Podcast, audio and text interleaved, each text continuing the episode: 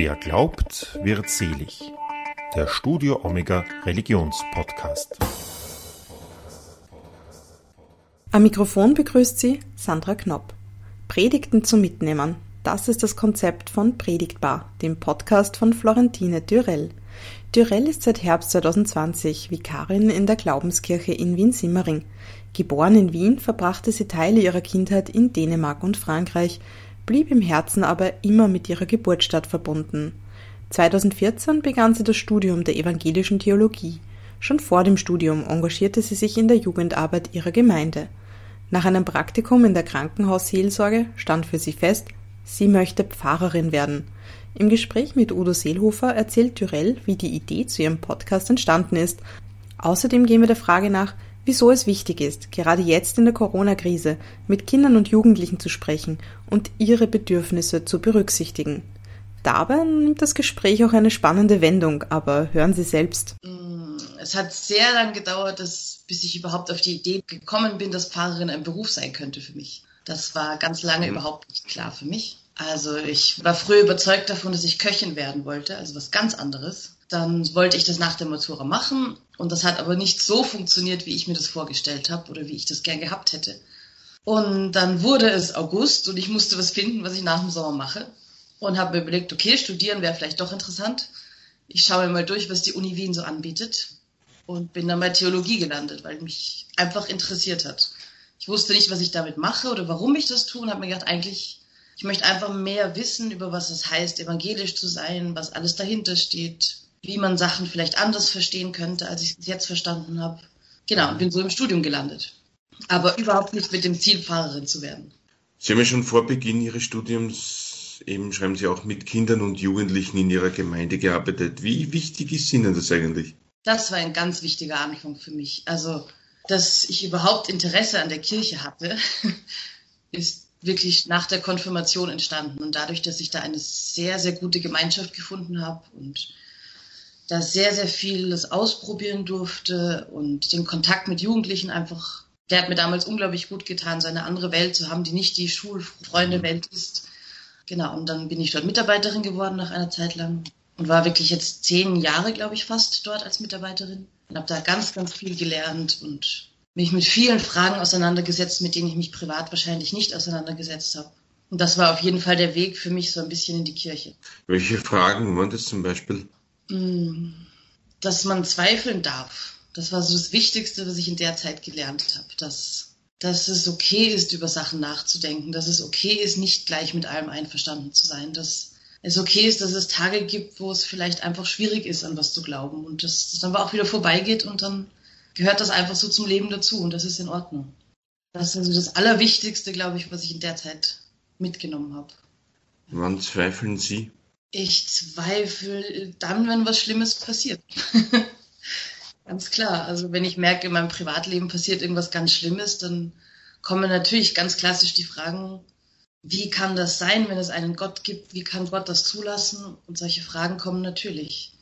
Und es gibt Momente, damit kann, denen kann ich ganz gut damit umgehen und dann weiß ich, okay, es, es gibt Gott für mich trotzdem und ich kann mir das erklären. Und dann gibt es Tage, wo es einfach, wo es einfach so schlimme Dinge in der Welt passieren, wo ich es mir nicht mehr erklären kann. Aber die mhm. gehen auch wieder vorbei. Also, Glaube irgendwie lebt und dass er nicht, dass es einfach Tage gibt, wo es mal so ist und mal so und der Glaube nichts krampfhaftes, stabiles bleibt quasi, sondern einfach lebendig wird dadurch, dass man hinterfragt. Im Moment zweifeln ja wahrscheinlich sehr viele Menschen in der Corona-Situation jetzt. Wenn jemand zu Ihnen sagt, wie kann Gott sowas zulassen, was sagen Sie der Person dann? Meistens, dass ich es einfach auch nicht weiß, ehrlich gesagt. Meistens muss ich, bleibe ich da einfach ganz ehrlich und sage, ich weiß es nicht. Mhm. ich habe ganz stark dieses Gefühl, dass alles irgendwie seinen Sinn hat. Aber sehen kann ich ihn oft deswegen trotzdem nicht. Das ist vielleicht nicht die Antwort, die die Menschen hören wollen unbedingt, aber mir ist es wichtiger, dass ich da ehrlich bin und, und nicht etwas behaupte, wo ich einfach selber nicht die Antwort weiß. Mhm. Hoffen Sie darauf, dass sich der Sinn vielleicht im Nachhinein erschließt? Ja, natürlich. Auf jeden Fall. Das ist schon ganz klar. Und manchmal kann man ja auch kleine Sinnhaftigkeiten vielleicht sehen, schon selber. Aber natürlich gibt es große Dinge, wo man den Sinn einfach nicht sieht. Und ich befürchte, das gehört zum Leben dazu, dass es Fragen gibt, die für uns einfach zu groß sind. Und dass wir das akzeptieren müssen, so schwer das auch manchmal ist. Meine, wenn ich jetzt mit einer Floskel daherkomme und versuche es zu erklären, obwohl ich die Antwort eigentlich nicht habe, finde ich es da wichtig, jetzt einfach die Wahrheit zu sagen. Und ja.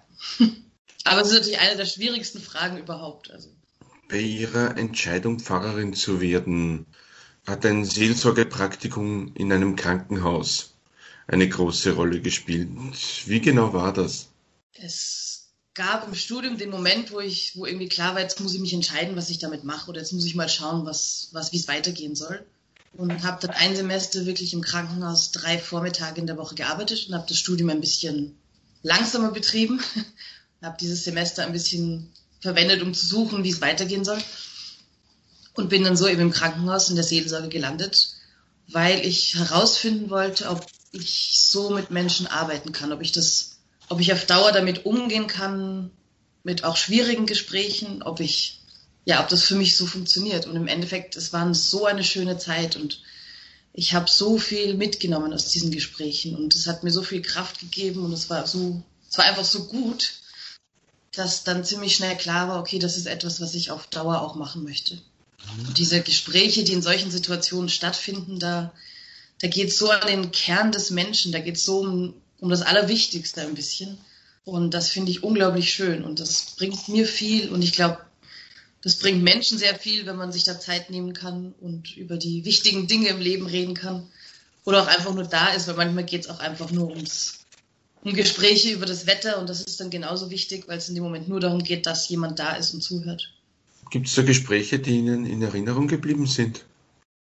Es sind viele so kleine Kleinigkeiten, die irgendwie geblieben sind, aber wenn am Ende von einem Gespräch jemand plötzlich lächelt, der davor nicht mehr lächeln konnte, das sind so die Situationen, die mir ganz klar, das sind so Bilder, die mir im Kopf geblieben sind. Einer Dame, der es ganz schlecht geht und dann redet man ganz lang drüber und irgendwann lächelt die Dame am Ende wieder und dann, das ist so der Moment, wo klar ist, okay, das war jetzt ein sinnvoller Tag, ich habe etwas getan, was wirklich jemandem etwas gebracht hat. Welchen Stellenwert hat denn die Seelsorge ganz generell für Sie? Es ist, glaube ich, für mich einer der wichtigsten Bereiche auf jeden Fall. Und ich sehe, dass sehr, sehr vieles, was die Kirche tut, als Seelsorge zu verstehen ist. Nicht alles natürlich, aber sehr, sehr vieles im Endeffekt darauf hinausläuft. Ich finde auch, dass man sehr, sehr viele Rituale als Seelsorge sehen kann. Dass sie einfach den Menschen in dem Moment weiterhelfen, weiterbringen, etwas Gutes tun oder einfach wieder zu sich selbst finden lassen Raum geben, eben über diese großen Fragen des Lebens nachzudenken. Und dieses Begleiten von Menschen ist ein, ist fast für mich ein Privileg ein bisschen, bei so großen Momenten dabei sein zu dürfen. Welche Eigenschaften muss denn eine gute Seelsorgerin mitbringen? Ich glaube, das Wichtigste ist einfach ganz nah am Menschen dran zu sein und wirklich mitzuspüren, was der Mensch gerade braucht. Und nicht dann zum Beispiel aus Prinzip dann über dieses und dieses Thema reden wollen, weil man als Seelsorger jetzt das Gefühl hat, darüber muss der Mensch jetzt reden, sondern auf den Menschen eingehen und einfach wirklich zuhören. Ich glaube, das ist das, ja, das ist alles, was es braucht. Und das Dasein einfach in dem Moment. Und es gibt Situationen, wo es die richtigen Worte gar nicht gibt. Da habe ich lange gebraucht, das selber zu lernen, dass es auch okay ist, einfach zu schweigen, wenn die Situation das gerade braucht dass es oft sehr viel wertvoller sein kann, mit einem Menschen eine schwierige Situation einfach gemeinsam auszuhalten, anstatt dann versuchen, Worte zu finden, die eigentlich gar nicht passen gerade. Ist die Stille oft schwieriger auszuhalten als das Reden, oder? Ja, auf jeden Fall. Die Stille ist immer schwieriger, aber manchmal auch wichtig. Also es gibt Momente, in denen das das Einzige ist, was, was passt.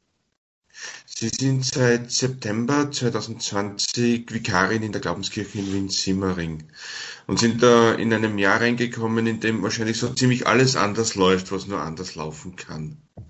Was ist denn Ihr Resümee jetzt aus dieser Zeit bis heute? Dass ich unglaublich froh bin, in dieser Gemeinde gelandet zu sein, weil ich mir trotzdem so viel mitnehmen darf und ich so viel lerne, was vielleicht anders ist als das, was ich erwartet habe, weil vieles tatsächlich einfach nicht stattfinden kann. Aber ich bin ja Gott sei Dank zwei Jahre in dieser Gemeinde, also hoffe ich, dass nächstes Jahr dann die Sachen dazukommen, die jetzt eben nicht sein können. Aber trotzdem finden viele Dinge bei uns statt. Also es ist halt alles anders. Dann gibt es halt einen Konfirmandenkurs über Video anstatt in echt. Und es ist schade, aber trotzdem finden Sachen statt und wir erfinden neue Sachen und wir dann findet Weihnachten einfach mal draußen auf dem Friedhof statt, anstatt in der Kirche. Und eigentlich ist das, war das so schön. Also es passieren auch einfach gute Dinge dadurch, dass anderes nicht stattfinden können und manche Sachen vielleicht verändert werden müssen. Wir nehmen Online-Andachten auf und schneiden Videos und wir machen einfach andere Dinge dann. Und ich bin trotzdem unendlich dankbar, dass ich dort bin. Also, Was macht denn die Gemeinde der Glaubenskirche aus? dass sie sehr, sehr, sehr offen ist für alle Menschen. Da gibt es keinen Unterschied, welche Hautfarbe die Menschen haben, was sie können, was sie machen, was ihr Lebensweg war, sondern einfach jeder kommt hin und jeder wird mit offenen Armen begrüßt. Und das hat mich sehr beeindruckt. Das erste Mal, wo ich dort war, um mich vorzustellen, wo viele noch gar nicht wussten, dass ich dann später dorthin komme, habe ich mit so vielen Menschen schon geredet und so viele Menschen sind auf mich zugekommen und es war einfach, dort ist eine sehr, sehr, sehr gute Stimmung. Und das beeindruckt mich wirklich sehr, dass das so stattfinden kann dort. Was genau sind denn Ihre Aufgaben als Vikarin? Im Prinzip überall einmal reinzuschauen und sich alles ein bisschen anzuschauen und jeden Bereich kennenzulernen, den man später dann auch selber machen muss. Aber für mich ist besonders die Jugendarbeit mein Bereich so ein bisschen, in dem ich mehr Verantwortung übernommen habe als in anderen Bereichen. Das ist so, ja, aber es sind also Gottesdienste genauso, es sind Seelsorgegespräche genauso. Also alle Bereiche, die ein Pfarrer oder eine Pfarrerin auch tut, hat. Ja. Warum entscheidet man sich denn aus Ihrer Sicht in der heutigen Zeit dazu, eben Vikarin und später Pfarrerin zu werden? Mann weiß ich nicht, aber ich ganz klar, dass es eben eine unglaublich schöne Möglichkeit ist, Menschen zu begleiten im Leben. Das ist die eine Seite und die andere Seite ist, dass ich finde, dass es in der Gesellschaft oft recht wenig Raum für Spiritualität und für eben diese großen Fragen im Leben gibt. Und die evangelische Kirche ist nun mal mein spirituelles Zuhause, so ein bisschen. Und deswegen ist es klar, dass ich das aus diesem Bereich heraus tue. Ich glaube, es ist da zum Beispiel für Jugendliche ganz wichtig, dass man ihnen diesen Raum bietet. Weil Jugendliche einfach die großen Fragen haben und das Wichtige ist, dass die thematisiert werden können. Sie haben vorhin schon erwähnt, dass Sie eben jetzt auch Videos gemacht haben, also dass wie soll ich sagen, die Glaubenskirche da schon auf die Digitalisierung quasi eingestiegen ist. Wie wichtig ist es denn für die katholische und die evangelische, das haben Sie ja gemeinsam, dass sie sich auf die Digitalisierung einstellt und in der Hinsicht moderner wird? Ich glaube, das ist, das ist unendlich wichtig, wenn wir zeitgemäß bleiben wollen, wenn wir relevant bleiben wollen. Also wir müssen uns mit der Zeit mitgehen. Das heißt nicht, dass man alles annehmen muss, was, was sich entwickelt, aber dass wir zumindest in, auf die Medien umsteigen müssen, in denen die Menschen einfach aktiv sind und präsent sind. Ich glaube, das ist ganz wichtig, weil sonst, sonst landen wir irgendwann in einer verstaubten Kiste und dann sind wir einfach nicht mehr für die Menschen da und nicht mehr relevant. Und dann haben wir dann, erfüllen wir die Aufgabe, unsere Aufgabe als Kirche nicht mehr. Mhm. Heißt nicht, dass man alles machen muss. Und es gibt in der Digitalisierung sicher viele Sachen, die für die Kirche nicht passen. Also wir müssen nicht jedem, also überall aufspringen, aber trotzdem halt einen Weg finden, der sowohl mit der Kirche vereinbar ist, als auch mit der gesellschaftlichen Entwicklung. Das finde ich schon. Die Kirche muss sich ständig, meiner Meinung nach, ständig erneuern und reformieren. Und es gibt Traditionen, die sind gut und wichtig und die sollen auch so bleiben, keine Frage. Aber sie müssen hinterfragt werden, finde ich. So schön Traditionen sind, also absolut.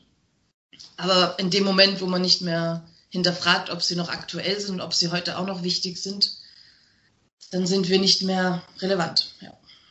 Und eine Möglichkeit, eben moderne Medien zu nutzen, ist ja auch das Podcasten. Wir beide sind ja eigentlich Kollegen in der Hinsicht.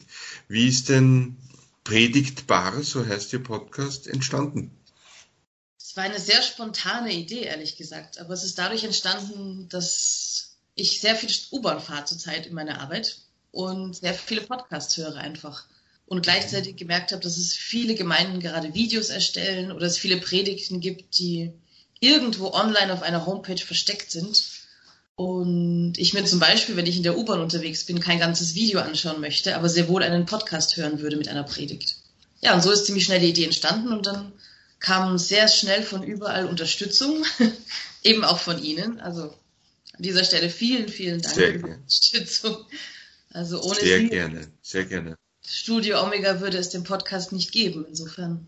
So ist diese Idee wirklich schnell entstanden und es waren schnell, sehr schnell viele Leute dabei und ja, und ich bin sehr froh, dass das so läuft. Also es ist sehr spannend, verschiedene Predigten kennenzulernen, verschiedene Prediger und Predigerinnen dadurch kennenzulernen.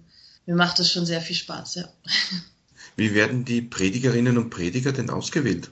Sie melden sich selber. Also ich möchte nicht, ich möchte keinen Einfluss darauf nehmen. Ich könnte mir natürlich jetzt hingehen und sagen, ich suche mir jetzt die Prediger aus, die mir besser gefallen oder so, aber das möchte ich nicht. Ich möchte, dass es wirklich einfach die ganze Bandbreite zeigt an den Predigern und Predigerinnen, die wir in Wien haben. Das heißt, es ging wirklich ein E-Mail an alle Pfarrerinnen und Pfarrer und Vikare und so weiter. Und es konnten sich die melden, die Lust haben, mitzumachen bei dem Podcast. Und bis jetzt sind wir bis Mitte März schon eingedeckt damit. Also Mal schauen, wie wir dann wow. weiterfahren. Aber also es ist wirklich sehr gut angenommen worden und sehr viel Unterstützung dabei ist. Das ist wirklich sehr schön. Also Menschen wie der Bischof Michael Kalubka, dann der Superintendent Matthias Geist oder Julia Schnitzlein, die auch bekannt ist, die haben sich bei Ihnen selber dann gemeldet und haben gesagt, ich möchte gerne. Genau, so ungefähr. Bei Bischof Kalubka war es ein bisschen anders weil es klar war, dass sein seine ganze Gottesdienst sowieso auf ORF übertragen wurde. Dann lief das über andere Leute, die sich bei ihm gemeldet mhm. haben. Aber alle anderen waren haben sich wirklich freiwillig gemeldet. Ja. Das kann man schon so sagen. Das ist sehr cool. Sehr ich cool. finde auch. Ja. Also. Ähm, wie ist denn der Name Predigtbar entstanden? es war ein langes Brainstormen mit verschiedensten Leuten. Auf der einen Seite es gab ganz viele verschiedene Ideen, welchen Namen man jetzt nehmen kann. Und das, ich fand das ein sehr, sehr schwieriger Prozess, da was zu finden. Und im Endeffekt ist es dann wirklich, dieser Name bedeutet für mich auf der einen Seite, dass es eben ein Ort ist, an dem gepredigt wird. Und für mich eine Bar ist nun mal ein Ort, wo sich verschiedenste Leute treffen, um zu reden, um über wichtige Fragen des Lebens zu diskutieren. Oder auch nicht, aber zumindest auch über diese Fragen. Und auf der anderen Seite eben, dass man über alles predigen kann dadurch, dass es predigbar, also dass alles predigbar ist. Genau, dass so die verschiedensten Themen da ihren Platz finden. Auf welche Themen und auf welche Persönlichkeiten dürfen sich die Hörerinnen und Hörer denn in Zukunft freuen, so bis Mitte März oder Ende März? Da müsste ich jetzt meine Liste rausholen, aber es sind noch einige Pfarrerinnen, einige Pfarrer dabei. Es, die nächste Person, die predigt, ist eine Vikarin, die Vikarin aus dem 10. Bezirk. Darauf freue ich mich auch schon sehr. Genau, also es sind Fahrer, Fahrerinnen, Vikare, Vikarinnen. Mhm. Bis jetzt alle aus Wien. Die Predigerinnen und Prediger müssen nicht nur aus Wien kommen, oder? Bis jetzt haben wir gemacht, gesagt, wir machen es erstmal als Wien-weites Projekt, weil das vom Organisatorischen einfach leichter ist. Mhm. Aber es ist nicht gesagt, ob sich das irgendwann mal in eine andere Richtung entwickelt. Also das war jetzt mal der Anfang, weil wir auch noch nicht wissen, wie, wussten, wie das technisch funktioniert, ob wir uns treffen müssen oder ob die Menschen das zu Hause selber machen und so weiter. Und die Vorstellung, dass ich nach Tirol fahren muss, um eine Predigt aufzunehmen, war dann doch etwas, ein etwas größeres Projekt und deswegen haben wir uns erstmal auf Wien beschränkt. Genau, das führt mich gleich zur nächsten Frage. Wie wird es denn aufgenommen jetzt? Fahren Sie hin oder besorgen sich die Menschen selbst ein Mikro und nehmen auf? Wir sind jetzt draufgekommen, dass die meisten, die ein gutes Handy haben, das einfach zu Hause machen können mit ihrem Handy. Also das reicht tatsächlich auch. Und wenn wir danach ein bisschen nachbearbeiten und das Rauschen rausschneiden und so, dass das eigentlich ganz gut funktioniert. Was würden Sie sich denn wünschen? Was müsste denn in der evangelischen und in der katholischen Kirche auch in Sachen Digitalisierung noch passieren und Modernisierung ganz generell? Also ich bin bestimmt kein Experte für Digitalisierung. Also da sind sicher andere Personen ja. mehr am Ball als ich. Was grundsätzlich, glaube ich, passieren muss, ist, dass einfach die Kirchen an den Themen dran sind, die für die Menschen gerade wichtig sind. Und dass wir uns nicht, in, dass wir Teil der Gesellschaft bleiben oder mehr werden, dass wir, dass wir uns nicht in einer Art Nebengesellschaft befinden, die eigentlich nichts mit dem restlichen, mit der restlichen Welt zu tun hat. Ich glaube, dahin müssen wir immer wieder mehr kommen. Und das erreichen wir aber nur dadurch, dass wir wirklich die Themen ansprechen, die relevant sind, dass wir offener werden vielleicht für Neues Jetzt haben Sie im Vorgespräch gesagt, machen wir ein reines Interview oder darf ich äh, und soll ich auch etwas fragen? Und jetzt haben Sie noch gar nichts gefragt. Was wollen Sie denn fragen? Ähm, mich würde sehr interessieren, wie Sie eigentlich dorthin gekommen sind, was Sie machen, wie Sie jetzt zu Ihrem Beruf gekommen sind. Aber es sind natürlich persönliche Fragen. Ich weiß nicht, ob Sie. Das ist okay. Das ist okay. Dann drehen wir den Spieß jetzt um. drehen wir den Spieß jetzt um, okay. Also ich habe vorhin als Lehrer gearbeitet, habe Deutsch und Religion auf Lehramt studiert, habe im 15. Bezirk auch unterrichtet und habe aber schon gleichzeitig nebenbei die Ausbildung an der Katholischen Medienakademie absolviert und mit der Zeit dann bemerkt, dass Lehrer zwar ein sehr schöner und spannender Beruf ist, aber Journalist noch ein bisschen spannender ist. Und so bin ich dann 2012 eben in den Journalismus gewechselt und bin jetzt schon seit einigen Jahren freier Journalist. Und eben aufgrund von meinem Studium und meinen Interessen eben mit Schwerpunkt Kirche, Religion und Soziales. Und so bin ich dann auch zum Podcasten gekommen. Okay. Das heißt, Sie haben auch dieses Medium für sich entdeckt, ein bisschen. Genau, genau. Was sind für Sie die Stärken an einem Podcast? Die Stärken an einem Podcast sind erstens, ich kann ihn hören, wann ich will. Ich kann ihn in der U-Bahn hören und ich bin nicht an irgendein Radio gebunden, dass ich um 13.30 Uhr vom Radio sitzen muss und mir das anhöre. Ist jetzt eh schon besser geworden durch Online-Radiothek etc. und Podcasts von Radiosendern. Aber erstens hat mir das gefallen und zweitens, dass ich da ganz aktiv nach den Themen suchen kann, die mich interessieren und inspirieren. Dass ich mir da die Sachen anschauen, anhören kann, von Hörspielen über Predigtbar, Studio Omega, dass ich da sehen und machen kann, also sehen, hören und machen kann, was ich möchte eigentlich. Und mir so mein eigenes Programm zusammenstellen. Und das finde ich sehr, sehr cool an dem Medium. Mhm. Das stimmt, das ist ja auch sehr zeitgemäß. Die meisten Menschen schauen ja auch nicht mehr einfach nur so fern, sondern suchen sich auch über diverse Streamingdienste ihre spezifischen Themen. Genau. genau. Wie geht es Ihrer Meinung nach in der Zukunft weiter? Welche digitalen Medien können die Kirchen noch für sich entdecken? Alle. Alle, hoffentlich. ja, warum nicht? Ich habe da auch schon interessante Gespräche mit Pater Sandesh Manuel geführt. Weiß nicht, ob Sie den kennen. Der hat einen YouTube-Kanal mit so knapp 10.000 Abonnenten. Der sagt auch immer, dass die Kirche sich da modernisieren muss und dann zum Beispiel auch, warum nicht auf TikTok aktiv sein sollte oder mehr auf YouTube noch. Also das sind halt einfach die neuen Medien, wo man die Jugendlichen auch ansprechen kann. Wäre natürlich ein interessantes Projekt, einen kirchlichen TikTok-Kanal. Lustig. Das wäre wirklich super. ja. Wenn Sie Lehrer waren, was glauben Sie sind gerade die Herausforderungen von Jugendlichen? Boah, viele. Jetzt gerade. Das Distance Learning funktioniert ja nicht, nicht immer so gut. Also gibt sehr viele Jugendliche, die entweder gar keinen oder Laptop zu Hause haben oder die sich einen zu vier, zu fünf teilen müssen. Dann, man kann seine Freunde nicht sehen. Sie haben, glaube ich, nicht ganz zu Unrecht das Gefühl, dass sie vergessen werden jetzt gerade. Ja, das finde also, ich. was kann man denn da aus Ihrer Sicht machen, um Ihnen dieses Gefühl zu nehmen? Gespräche anbieten. Also ich unterrichte ja Religion, das gehört dazu. Und ich versuche einfach sehr viel mit ihnen zu reden, wie es ihnen gerade geht in der Situation.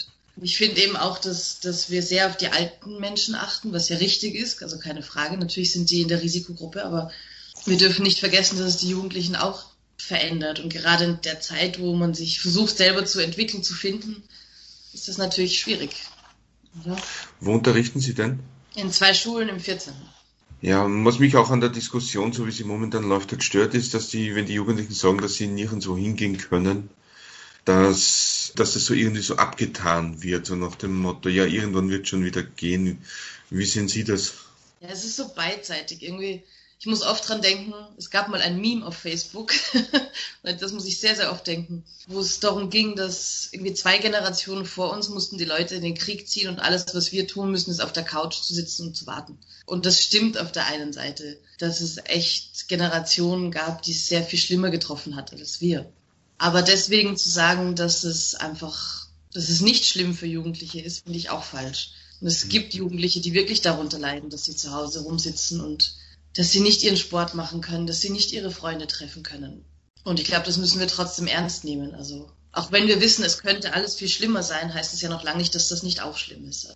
Wie kann man den Jugendlichen denn da Hoffnung machen, dass das dann irgendwann bald trotzdem bald wieder vorbei ist? Ich glaube, die Hoffnung gibt es. Also man kann natürlich mit ihm besprechen, was es danach gibt und worauf sie sich freuen und wie es dann weitergehen soll und so. Werden diese Fragen oft gestellt? Eigentlich eher nicht. Das die Gespräche führe ich eher weniger. Also es geht vielmehr darum, wie es ihnen jetzt geht und wie sie jetzt mit der Situation umgehen können. So sehr an die Zukunft. Über die Zukunft sprechen wir eigentlich nicht so sehr. Das scheint irgendwie nicht, scheinen nicht die großen Fragen zu sein zurzeit. Oder ich weiß es nicht. Oder nicht mit mir vielleicht, aber es geht tatsächlich eher darum, wie sie jetzt die Zeit gut überstehen, finde ich. Was sagen Sie den Jugendlichen da? Dass es trotzdem viele Möglichkeiten gibt, also viele Dinge gibt, die sie tun können Sie können ja trotzdem rausgehen und sie können ja, es gibt gerade digital gibt es ja ganz viel die Möglichkeit, Kontakt zu halten oder dann spielt man halt Spiele online miteinander oder so. Also es gibt ja trotzdem, so alleine ist man dann zu Hause auch nicht, auch wenn es natürlich anders ist, das ist eh klar. Vielleicht können Sie noch was zur Entstehung vom Studio Omega erzählen. Das würde mich noch interessieren, wie es dazu gekommen Ja. ist. Ja, Studio Omega ist ein Verein für christliche Radioarbeit mit ökumenischem Ansatz, den es schon länger gibt. Arbeitet unter anderem mit der katholischen Presseagentur zusammen. Da sind immer so auf gradpress.at immer so Audiomitschnitte und kurze Interviews etc. zu hören. Das ist alles Studio Omega. Und die Idee zum Podcast hatten wir eigentlich schon so gut ein Jahr, bevor er dann wirklich entstanden ist, bevor dann wirklich die erste Folge online gegangen ist. Also wir haben uns da als Konzept einfach überlegt, stellen wir doch einfach interessante Menschen eben vor, aus allen Glaubensrichtungen, die wir eben selber so im Berufsleben als Journalisten auch kennenlernen und mit denen wir uns näher unterhalten wollen. Und dadurch, dass wir uns über Predigtbar ja auch schon kennen, bin ich dann auf Sie gekommen. Na, spannendes Projekt. Frau Dürell, vielen lieben Dank für das Gespräch. Dankeschön. Ja, vielen Dank ebenfalls. Hat mich sehr gefreut, Sie mal in echt zu sehen. Das war Wer glaubt, wird selig für heute. Wenn Ihnen diese Folge gefallen hat, dann würden wir uns über eine gute Bewertung in Ihrer Podcast-App freuen. Weitere Informationen finden Sie auch auf unserem Facebook- und Instagram-Kanal sowie auf Twitter und auf YouTube. Seit neuestem haben wir auch einen Newsletter, in dem wir Sie über aktuelle und geplante Folgen informieren. Den Link dazu finden Sie in der Beschreibung zu dieser Episode. Der Podcast Predigtbar von Florentine Dürell kann, wie auch Wer glaubt, wird selig, auf allen gängigen Podcast-Apps sowie auf Spotify und iTunes gehört werden. Das war es auch schon für heute. Wir freuen uns auf ein Wiederhören. Am Mikrofon verabschiedet sich Sandra Knopp.